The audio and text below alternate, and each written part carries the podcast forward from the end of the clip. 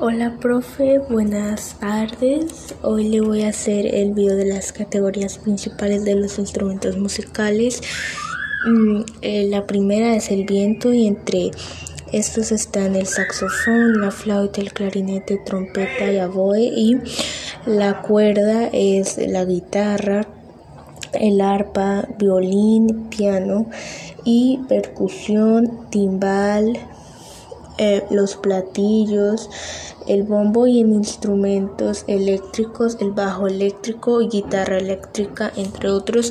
Y entre los instrumentos aerófonos son instrumentos de viento y son una familia de instrumentos que producen el sonido por la vibración del viento y de la masa del aire en su interior, sin que haya cuerdas o membranas y están, por ejemplo, el saxofón, aboe, tuba, la tuba, el trombón, la trompa, la trompa, eh, la flauta dulce y la flauta travesera, entre otros.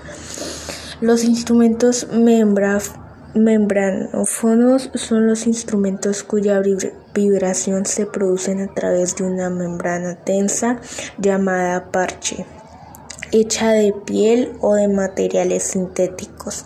Algunos ejemplos son el bombo, las congas, timbal, pandereta y el tambor. Los instrumentos cordófonos son instrumentos en los cuales el sonido se produce por la vibración de una o varias cuerdas tendidas pertenecientes o añadidas del cuerpo del instrumento.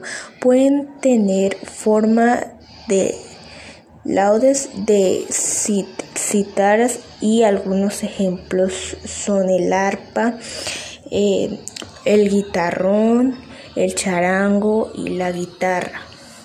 Los instrumentos y diáfonos son aquellos cuyo sonido se produce por la vibración del mismo cuerpo del instrumento. Algunos ejemplos son la caja china, el, el carrillón, los platillos y la campana.